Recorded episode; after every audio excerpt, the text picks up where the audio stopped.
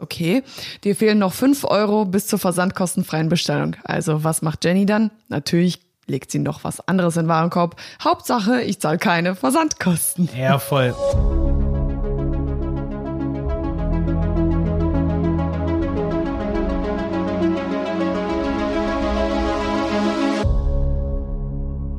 Schön, dass du wieder dabei bist bei einer neuen Folge vom Handel 4.0 Podcast. Heute reden Malte und ich über das Thema Bestellprozess und Checkout-Optimierung. Ich denke, hier ist der ein oder andere Tipp, den du auf jeden Fall direkt bei dir umsetzen kannst. Und jetzt wünsche ich dir viel Spaß. Ich bin mir sogar sicher, dass hier heute Tipps dabei sind, die sogar Profis zum Teil nicht kennen, weil wir haben das schon arg durchdacht. Wir haben das richtig heftig durchdacht. Für Anfänger sind richtig viele Tipps, denke ich, dabei, aber selbst für Profis werden hier zwei, drei Tipps dabei sein, wo ihr sagt, ey krass, da habe ich noch nicht drüber nachgedacht. Okay, und jetzt geht's wirklich los. Elf Tipps für deinen Online-Shop-Bestellprozess. Gibt es heute hier von Jenny und mir. Jenny bereitet hier gerade noch für Instagram, wo du uns auch folgen kannst unter at die unterstrich also so zusammengeschrieben, ne? Die unterstrich ist eigentlich ein blöd, eine blöde Instagram-ID, aber haben wir halt so und du kannst aber auch eingeben bei Instagram die Berater Online Marketing, da findest du uns. Ja, und Jenny und ich reden jetzt über das Thema Online-Shop Bestellprozess-Tipps. Und vorher noch, teil auf jeden Fall diese Folge hier mit allen Online-Shops, die du kennst, mit allen Agenturen, die du so kennst, die Online-Shop-Bestellprozesse optimieren wollen, gerade von so frischen Online-Shops, die jetzt in der Corona-Krise geboren werden. Da ist es wichtig, da, da kennen sich ja nicht alle mit Online-Shops so aus und kommen gerade aus dem Offline-Business und ich finde, das ist super wichtig, dass gerade die auch ein paar Basic-Tipps hier bekommen, aber ihr habt auch ein paar Tipps, die wir bei Kunden ausprobiert haben, die ich noch nirgends im Internet gelesen habe. Also teil das auf jeden Fall mit der Agentur deiner Wahl, teil das mit deinen Kollegen. Wir freuen uns da mega drüber. Und du darfst diesen Podcast, ohne Witz, du darfst den auf deiner Website hier einbetten um die Verweildauer zum Beispiel auf deinem Blog zu erhöhen. Gar kein Thema, wenn du dich eh mit E-Commerce beschäftigst oder deine Kollegen tun das. Äh, schreib einen Blogartikel zu dem Thema hier, zu, dem, zu, zu den Tipps und bettet das einfach auf diese Website ein. Wir freuen uns einfach für über Werbung für diesen Podcast hier. Deswegen darfst du das auf jeden Fall hier benutzen auf deiner Website. Gar kein Ding. Du kannst noch mal gucken. Du findest das hier bei Spotify, Google Podcasts, aber auch bei Podigy gibt es einen ganz coolen Player. Muss mal gucken, da laden wir das immer hoch. Podigy. Einfach mal den Podcast hier googeln, dann findest du bei Link den Link, äh, bei Google den Link dazu und dann kannst du das einbetten mit so einer Einbettfunktion. Ja, und jetzt gibt's die Tipps hier für dich. Jenny, ja, schön, dass ich wieder dabei sein darf. Ähm, das Thema, was wir jetzt gerade besprechen, liegt mir schon auf jeden Fall sehr am Herzen. Denn im Homeoffice äh, habe ich super, super viel Zeug bestellt. Äh, gerade Online-Shops auch mal so besucht, die ich so noch nicht kannte. Also ich habe mich bewusst äh, dagegen entschieden, Amazon zu unterstützen und habe wirklich viele neue Shops ausprobiert. Und dabei sind mir einige Sachen aufgefallen, die einige Shopbetreiber besonders gut machen und andere halt halt nicht so gut, vor allem im äh, Bestell- oder Checkout-Prozess. Und das Aller, Allerwichtigste, finde ich persönlich, ist, ähm, jetzt schon ja der erste Tipp definitiv, dass der Bestellprozess auf jeden Fall schlank gehalten wird. Du brauchst auf jeden Fall einen ganz schlanken Bestellprozess, wo du nichts Ablenkendes hast, was eben deine Zielgruppe ablenken könnte. Sei es irgendwie ein überflüssiger Header oder noch ein Footer mit tausend Sachen, die einem nicht interessieren. Oder ja, was auch äh, super schwierig sein könnte, ist, dass du plötzlich im Bestellprozess, im Checkout sagst, hey, hier, äh, schau dir noch das und das Produkt an. Ne? Das wäre auch äh, sehr kontraproduktiv. Äh, das war Tipp Nummer sieben, glaube ich. kein Ding, Jenny, gar kein Thema. Äh, Jenny hat noch einen Tipp vorweggenommen, genau, mega. Sonst kommen wir nicht auf unsere elf Tipps hier, Jenny. Tipp Nummer zwei ist die Farbe von Bestellbuttons und so. Das machen wirklich viele Shops falsch. Und ich glaube auch viele Shop-Systembetreiber. Schick die Folge gerne mal hier an deinen Shop-Systembetreiber, ob das nun Gambio ist oder äh, wer auch immer. Es ist super wichtig, dass alle auch die Themes oder Designs bauen für Online-Shops. Dann schick's gerne auch an deinen Online-Shop-Designer, dass alles, was zum Beispiel mit Kaufen zu tun hat, der, der Button in den Warenkorb tun, muss die gleiche Farbe haben, wie dann zum Beispiel, wenn man dann im Warenkorb ist, wenn man weiter im Checkout-Prozess fortfahren kann, fortfahren ähm, Sollte. Kann, genau.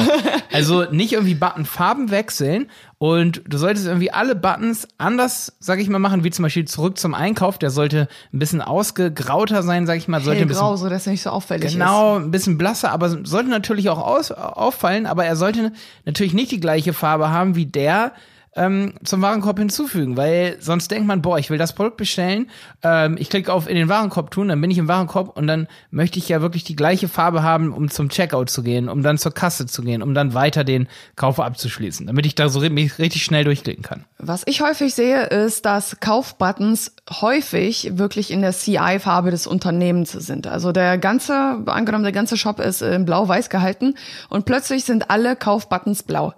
Also äh, Reizüberflutung ist da jetzt nicht wirklich vorhanden. Also es ist einfach nur blau, einfach Einheitsbrei. Wo soll ich bitte klicken, wenn alles die gleiche Farbe hat? Also ja. ist es ganz wichtig, sich für eine Farbe zu entscheiden, die aus Marketing-Sicht Sinn macht und natürlich auch zum CI deiner Website passt. Hm. Und da äh, geht es auch um die Konsistenz im Checkout. Das hat natürlich nicht nur mit Farben zu tun, das wäre hier Tipp Nummer drei. Und zwar, dass man zum Beispiel auch die Anordnung im Design, dass es so ist, dass man immer, wenn man auf Weiter klicken kann, dass zum Beispiel rechts ist und immer, wenn man zurückgeht, dass das dann eher links ist.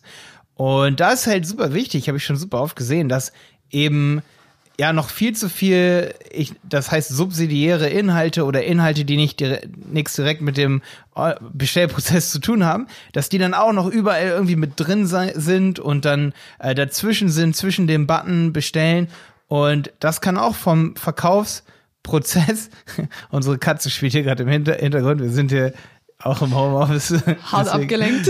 Nach Jenny hier gerade, so da können wir auch nicht viel machen.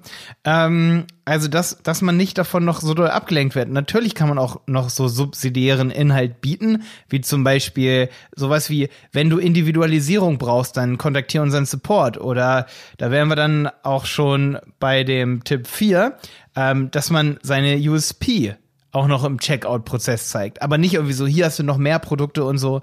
Ähm, das Aber die richtige USP. Ne? Die also USP. beispielsweise, dass du auch wirklich äh, die Ware gut verpackst oder unverpackt versendest, so wie es eben der User äh, ja gesehen hat. Oder, oder anonym. Meinetwegen, wenn es irgendwie. Äh, Dildos. Zum ja, zum Beispiel Kondome. diese, keine Ahnung. Ich glaube, hier hören keine Minderjährige zu. Oder Kannst eben auch äh, tatsächlich, das bin ich völlig aus dem Konzept gebracht, so witzig. Ja, Ein Wort. Ciao. Ja, wir, wir, können das sagen, weil hier hören keine Minderjährige dürfen keine Shops betreiben. Ja, ja, auf jeden Fall. Was ich sagen wollte, ist, dass du ähm, die richtigen USP wählst. Und äh, das sind zum Beispiel ja nicht nur die äh, Shop-USP, sondern tatsächlich auch dann beispielsweise die Versand-USP. Wenn du sagst, du lieferst in der und der Zeit, dann ja, sollte das vielleicht auch mal als USP auftauchen, oder? Aber dazu haben wir auch eine extra Folge. Schau dir die Folge an, was alles USP sind und was nicht. Da haben wir auch haarsträubende War die nicht auch von uns beiden? Die war doch auch von die uns beiden, oder? Die war auch von uns beiden, ja, USP. auf jeden Fall. Wir machen übrigens die Folge heute bei Simon. Danke nochmal an Simon. Simon hat uns animiert und gesagt, Malte, von Jenny und dir kommen immer so Ping-Pong-Tipps. Deswegen haben wir auch genauso die, die Folge heute strukturiert. Und er hatte schon äh, vermisst, dass wir eine Folge zusammen machen, Jenny. War, ja. Ist das nicht ein Lob? Das ist auf jeden Fall ein Lob. Ja, voll. Danke, Simon. danke, Simon. ähm, USP im Checkout. Genau, das war Tipp 4. Tipp 5. Ja, Tipp 5 ist ja auch so eine Sache. Beispielsweise, wenn du mit Versandkosten ähm, ja in deinem Shop einfach rechnest.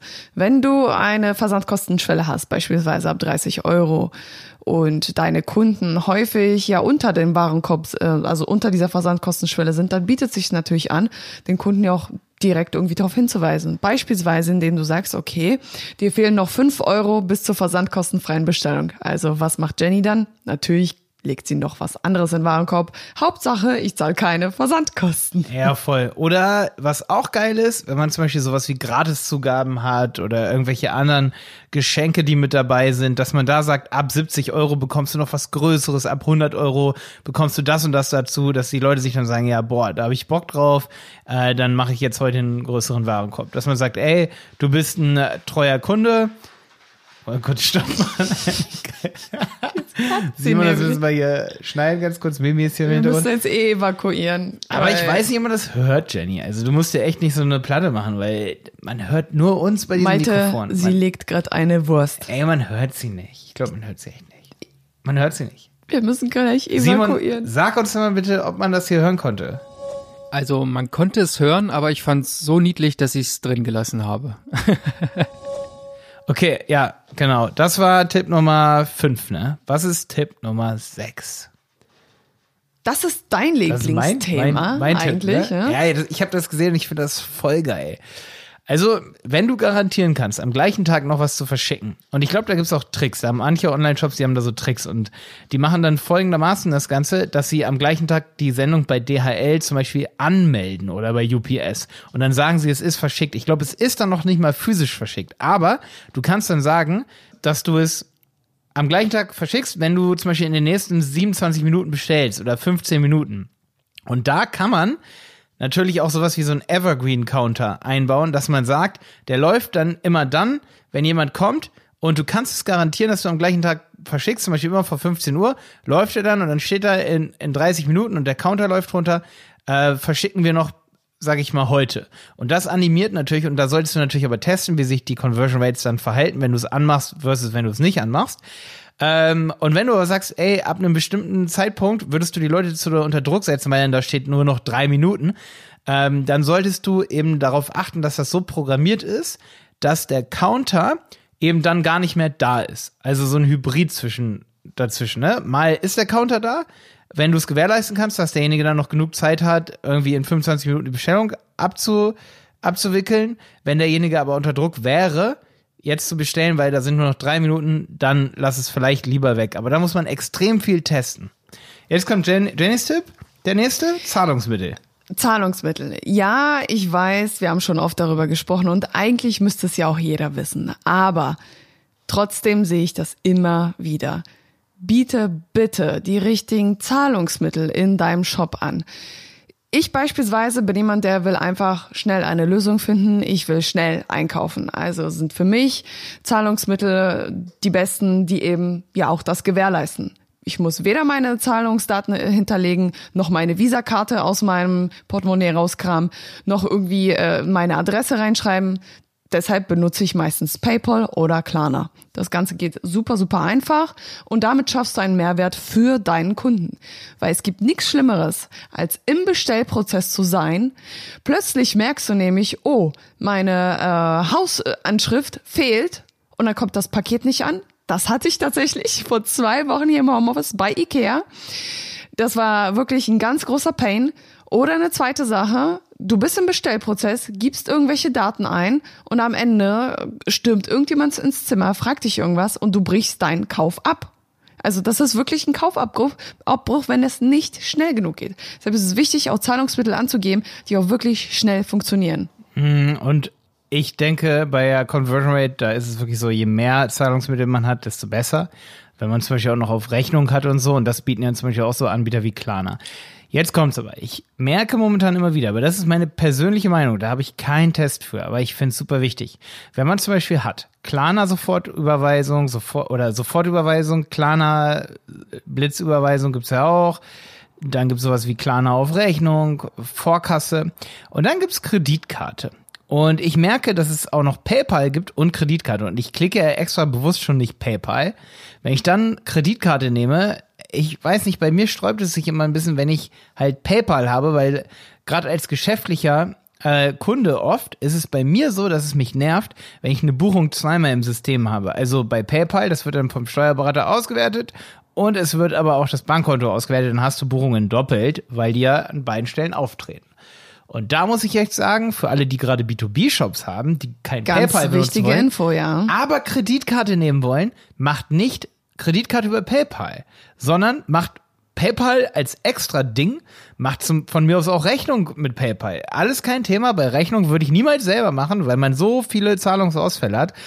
Aber ganz wichtig, wenn es Kreditkarte ist, macht Kreditkarte über irgendeinen anderen Anbieter als zum Beispiel PayPal, wo dann PayPal irgendwie abbucht, sag ich mal.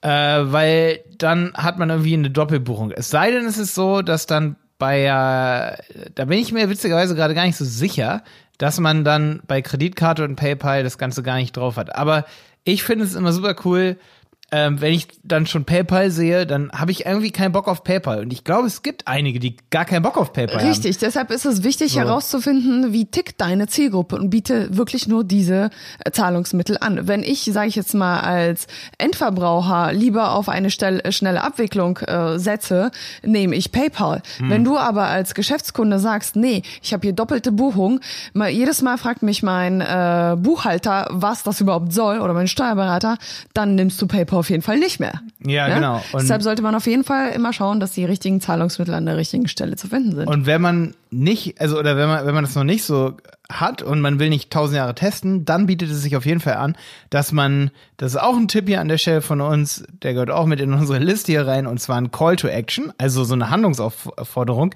im gesamten Bestellprozess und vor allen Dingen auch auf der Bestellabschlussseite. Gerade wenn man den Shop so ein bisschen, wenn er neu ist, in der Entwicklung, für alle, die jetzt gerade neue Online-Shops launchen, ähm, ist es super wichtig, dass man eben dann sich Feedback holt und sagt, hat alles geklappt, klappt jetzt gerade alles oder hapert es irgendwo? Wenn nicht, schreib unbedingt dieser E-Mail-Adresse, weil ich hatte jetzt super oft zum Beispiel, dass ich ähm, und das ist auch ein Tipp, der gerade nicht in der Liste drin ist. Da habe ich momentan äh, neulich auch sogar eine ganze Podcast-Folge drüber gemacht, im Wenig Zeit für Fact Podcast. Da sage ich, ey, teste deine Sachen immer und immer wieder. Und zwar ist es wirklich so, dass oft Fehler in Shop-Systemen auftreten und die Betreiber wissen das gar nicht. Das bedeutet, ich gehe zum Beispiel von Rechnung, äh, Rechnungsanschrift, extra eintragen auf Lieferanschrift ähm, ist eine andere, ne? Also ihr kennt dieses, die, diese Checkbox, dass man das ändert, ne? Dass man das extra angibt und dann geht man wieder zurück oder so, solche Späße und dann hat man JavaScript-Fehler, dass man dann auf einmal nicht mehr die Bestellung abschließen kann. Und deswegen weil man sowas immer wieder testen sollte und manchmal gar nicht die Fehler findet, sollte man immer ein Call to Action bieten. Schreib mir, wenn dir, eine wenn dir ein Zahlungsmittel fehlt, wenn du ein Problem hast mit Bestellabschluss, wenn du nicht auf Weiter klicken kannst, solche Sachen und erklär uns das Problem, schick uns einen Screenshot. Und da brauchst du ein CTA für. Das auch an der Stelle hier als Tipp Aber keine No-Replay-E-Mail. Das wäre nämlich der Overkill. Wenn du dann einfach wieder so eine No-Replay-E-Mail schreibst, oh, Ihre Bestellung ist bei uns eingegangen, antworten Sie bloß nicht auf diese E-Mail. Also bitte. Nee, es geht Also gar irgendwann nicht. hört's auf. Ja, haben wir hier auch aufgeschrieben, ne? Ist auch ein Thema, wo ich neulich eine ganze Folge auch drüber gemacht habe. Wer dazu noch mehr hören will, das habe ich witzigerweise in wenig Zeit für Fact Podcast gemacht, um den Podcast hier auch zu promoten. Da erkläre ich das nochmal, wie wichtig das einfach ist, keine No-Replay-E-Mails zu haben. Und da geht es voll um Vertrauen. Was ich dann nicht so sage, ist, dass man ja natürlich auch, dass der E-Mail-Footer, dass man da auch viel mitmachen kann und dann Corporate Design richtig geil reinmachen kann mit Ansprechpartner, auch im Widerrufsformular. Warum hat ein Unternehmen im Widerrufsformular, warum ist das immer nur so eine weiße Seite? Warum nicht Ansprechpartner rein? Warum nicht, ey, du hast Probleme, das Ding hier auszufüllen, schreib uns. Warum nicht mehr auf Vertrauen gehen? Das, äh, da gibt's so viele Punkte für einen Online-Shop, ne? Auf jeden Fall, auf jeden Fall. Auch ein ganz interessantes Thema finde ich, wenn wir schon im Bestellprozess drin stecken, finde ich den größten Overkill, gerade wenn es um äh, so Produkte geht, die es in mehreren Varianten gibt, beispielsweise Bekleidung, wenn dann im Checkout-Prozess noch sowas kommt wie, das könnte dir auch gefallen oder mein Produkt in einer anderen Farbe. Mein Gott. Also, ich bestelle dann nichts mehr. Ich muss dann einfach noch mal gucken. Und am Ende ist die Zeit weg und ich habe nichts bestellt, weil mich das Ganze einfach so abgelenkt hat. Das ist übrigens super interessant, weil da muss man immer als Online-Shop-Betreiber, es gibt ja so super oft wahrscheinlich Meetings, äh, wenn man jetzt einen Online-Shop hat und dann redet man mit seinen Mitarbeitern und hat jeder irgendeine Idee, wie man den Prozess ver verbessern kann. Und da ist wirklich wichtig, dass bei allen Tipps, die wir hier liefern, selbst bei meinen Ideen, die ich hier habe, dass man Kreditkarte nicht über PayPal macht, sondern über einen anderen Dienst, dass deine Zielgruppe da anders drauf reagieren kann. Und das ist genauso mit Jennys Tipp hier. Der Tipp ist mega geil, weil ich finde es cool, wenn unter einem Produkt sowas ist wie ähnliche Produkte. Ähm, Ähnliche Produkte finde ich nicht. Ich finde, das Produkt muss zu deinem Produkt passen. Beispielsweise, wenn ich ein Mikrofon bestelle, will ich als passendes Produkt dazu die Spinne haben und den Arm als Halterung oder das Kabel in einer bestimmten Farbe. Weißt du, was ich meine? Ja, weiß ich, auf jeden genau, Fall, ja. Aber dann äh, gerade bei anderen Sachen, wenn wenn ich das Produkt, das Mikro will ich äh, in Schwarz haben und plötzlich gibt's das in Grau. Warum? ja, da ist halt aber das Ding, dass viele, es gibt Produkte, wo genau das, was du gerade sagst, sicherlich keine Verschlechterung, ähm, also, dass man, ich sag mal, in 90% der Fälle ist dein Tipp mega, aber dass jedem Online-Shop-Betreiber ja klar ist, dass es manchmal aber auch sein kann, dass es halt einfach den Bestellwert erhöht, weil wenn, wenn es halt, also den Warenkorbwert, den durchschnittlichen, weil wenn ich irgendein günstiges Produkt habe und ich sehe im Bestellprozess, oh, das gibt's auch noch in einer anderen Farbe, yo, nehme ich dazu, nehme ich dazu. So gerade so bei Vergrau Verbrauchsgütern. Ja, da muss man wirklich testen, was ist möglich und auch mal den äh, Bestellprozess ja einfach mal AB testen. Ja, voll. Auch ganz wichtige Fall. Sache, dass man das Ganze einfach mal gegeneinander testet. Mal mache ich das, mal mache ich das und schaue, wie sehen die Zahlen aus. Mhm. Weil am Ende sind es die Zahlen, äh, die uns die Fakten auf den Tisch legen und nichts anderes. Mhm. Und da ist einfach bei den meisten Systemen, muss ich da echt anmängeln, wie Gambio, Shopify, auch WooCommerce wäre super schwierig einzurichten, so AB-Tests von äh, Bestellprozessen. Es, hey, es gibt immer wieder, es ne? gibt immer wieder neue Shop-Systeme, immer wieder neue, aber niemand kommt mit solchen richtig geilen Features daher, muss ich ganz klar sagen. Vielleicht kennt jemand so ein Shop-System, dann kommentier bei iTunes zum Beispiel, wir freuen uns immer über iTunes-Bewertungen, äh, dann schreibt es da gerne mit rein oder schreibt uns eine Nachricht bei Instagram die unterstrich Berater unterstrich oder einfach bei Instagram im Suchschlitz die Berater Online Marketing eingeben, dann schreib uns mal das ob du ein Shop-System kennst, wo man solche Bestellprozesse AB testen kann zum Beispiel. Das wäre super interessant. Ne? Ja, aber ich finde es echt geil, dass die Shop-Systemanbieter nie darüber hinausgehen, was die Konkurrenz irgendwie auch schon kann und hat und macht und alle kochen da eigentlich oft mit Wasser, muss ich ganz klar sagen. Nur mit Wasser, ausschließlich. Nur mit Wasser und PHP. Und, und in, inzwischen auch oft mit Python. Du alter Nerd, du. Äh, ja. Gibt's da noch irgendwas hinzuzufügen? Ich glaube, das waren jetzt die elf Tipps. Eine ganz wichtige Sache habe ich hier noch auf dem Zettel stehen, Jenny. Und das ist so ein kleiner Tipp für alle, die Vorkasse auch anbieten, weil Vorkasse ist ja ein sicheres, sicheres Ding. Ne? Jemand überweist dir das Geld und dann schickst du es raus, das Produkt. So, jetzt ist es so, dass viele äh, machen das. Und dann schickst du ja in einer E-Mail die Kontodaten oder auch auf der Bestellabschlussseite stehen die Kontodaten. Und jetzt kommt's interessant. Viele geben dann nichts an, was im Bestellpro äh, im Betreff beim Überweisen stehen soll. Also auf dem Überweisungsträger oder im Online-Banking. Was soll im Be Betreff stehen für diese Überweisung? Und ich bin jemand, der sucht dann die ganze Zeit. Und wenn er es nicht findet, dann denke ich immer, boah, habe ich vielleicht was falsch gemacht? Und ich glaube, das machen viele so, dass sie dann denken, boah, was soll ich denn jetzt angeben? Hm, oh, ich bin mir nicht sicher, ob ich das jetzt richtig gemacht habe. Und da ist mein Tipp folgender. Probier mal aus, ob du die Abbruchrate dieser Bestellungen, ob du die mindern kannst, beziehungsweise die Ausfallrate der Überweisungen, ob du die kleiner hältst, wenn du Erstmal der Tipp, in der E-Mail muss das alles fett gedruckt sein und wirklich gehighlightet. Unsere Kontodaten muss groß da stehen und es muss hervorgehoben werden. Ich sehe ganz oft, dass es so im Text einfach so eingebettet sind die Kontodaten. Das ist nicht cool, so kann das keiner richtig schnell finden.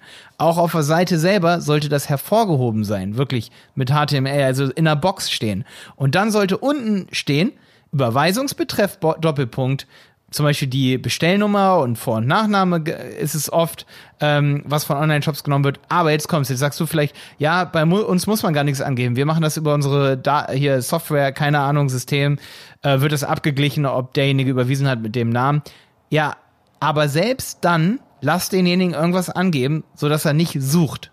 Ja, also sowas hinschreiben wie, sie müssen nichts angeben, ist halt irgendwie auch blöd, sondern immer hinschreiben, ähm, geben Sie Ihren Vor- und Nachnamen an, selbst wenn er es nicht machen müsste.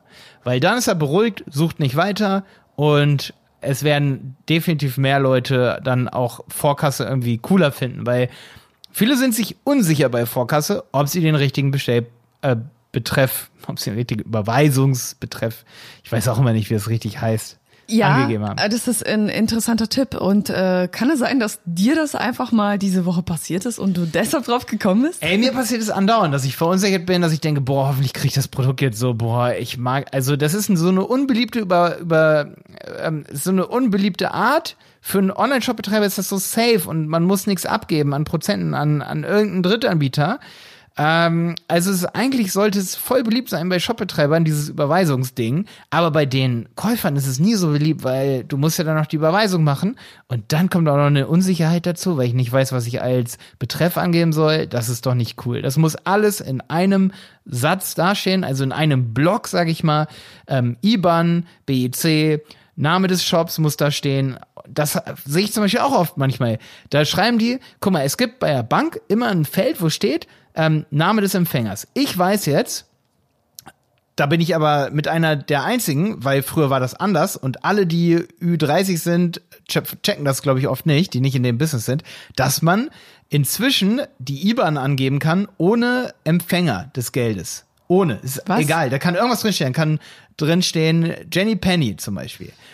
Jenny Penny und die richtige IBAN, es kommt trotzdem bei dir an. Früher war das nicht so. Das heißt, die Leute sind sich unsicher und denken sich so, boah, was soll ich jetzt angeben? Gebt also immer auch den Überweisungsempfänger an. Und den macht ihr am besten ganz einfach. Schreibt ihr nicht sowas hin wie, ähm, ich denke mir jetzt mal ganz kurz was aus, ja? Sportcheck GmbH äh, Berlin oder irgendwie sowas, dann hat man noch die Stadt dabei. Schreibt, schreibt ihr doch einfach hin Sportcheck. Oder wir zum Beispiel, wenn man uns das überweisen soll, schreibt doch einfach in den Empfänger rein, die Berater. So, ganz einfach. Punkt. Warum, warum das komplizierte Ding? Es ergibt gar keinen Sinn, weil derjenige kann da reinschreiben, was er will. Aber das ist ein interessanter Tipp. Ich wusste davon nichts. Ich dachte immer, man muss immer den Empfänger auch noch mit reinschreiben, damit das überhaupt mit der IBAN konform ist. Die IBAN hat eh so, zu so eine. Prüfnummer drin. Eine IBAN, auch ein Tipp hier für alle Verbraucher unter euch, das, unter euch, das wissen auch viele nicht. Das wissen vielleicht viele Nerds hier und viele, die viel mit IBAN zu tun haben. Die IBAN wurde ja echt eingeführt, weil versuch mal eine falsche IBAN einzugeben, mach mal einen Zahlendreher. Die Chance ist so klein, dass die Bank sagt, äh, funktioniert, ist abgeschickt die Überweisung. Das war früher bei Kontonummern so, dass man aus Versehen mal jemand Falsches was überwiesen hat. Aber du musst eine IBAN nicht von vorne bis hinten, so wie ich das früher äh, manchmal gemacht habe, prüfen und dann nochmal rückwärts durchlesen, ob die stimmt. Gib sie blind ein, wenn sie falsch ist, sagt deine Bank, die IBAN existiert nicht, du kannst nichts überweisen. Ganz einfach, weil das ist eine Prüfnummer. Und wenn die nicht mit den anderen Zahlen übereinstimmt in der IBAN, dann kannst du nichts überweisen an die Zahl. Also, die existiert da nicht. Und deswegen ist eine IBAN eigentlich mega geil. Interessant. Kurz vom Thema abgeschweift. Aber, es war eine interessante. Kennt ihr nämlich, ganz kurz, kennt ihr diese IBANs, wo so sechs, sieben Nullen drin sind? Ich, ich gucke da manchmal drauf und denke mir so, okay, das sind sechs Nullen, ich trage jetzt mal sechs ein, drück Enter, sagt der IBAN existiert nicht, mach eine Null dazu, dann geht's. Kein Wunder, dass die Hälfte deiner Bestellung nicht ankommt. Ja, ich habe neulich so ein Sonnensegel bestellt online. Das kam echt nicht an und Jenny so, wo ist das Sonnensegel? Und ähm, dann habe ich echt nochmal geguckt und ich habe echt verpeilt, diese Überweisung zu machen. Weil, ey, jetzt kommt's. Normalerweise bezahle ich immer mit Kreditkarte oder mit SEPA oder sofort. Das sind so meine Lieblingsüberweisungsdinger. Und ich habe aber gemerkt, dass ich einfach mal andere Überweisungsarten testen will, gerade für alle Zuhörer hier. Und deswegen bestelle ich seit mehreren Wochen äh, chronisch immer mit Vorkasse, einfach um das zu testen. Für euch hier im Podcast. Nicht schlecht, Malte, nicht schlecht. Ja, schön, dass du dabei warst bei unserer Folge vom Handel 4.0. Ey Jenny, ich glaube, wir haben gar nicht aufgenommen. Wenn's rot ist, dann nimm's nicht auf. Willst du mich verarschen? Nee, nimmt auf. Der Handel 4.0 Podcast ist eine Produktion von Die Berater Online Marketing. Mehr Infos zum Podcast und unserer Agentur findest du auf www.dieberater.de. Bis zum nächsten Mal.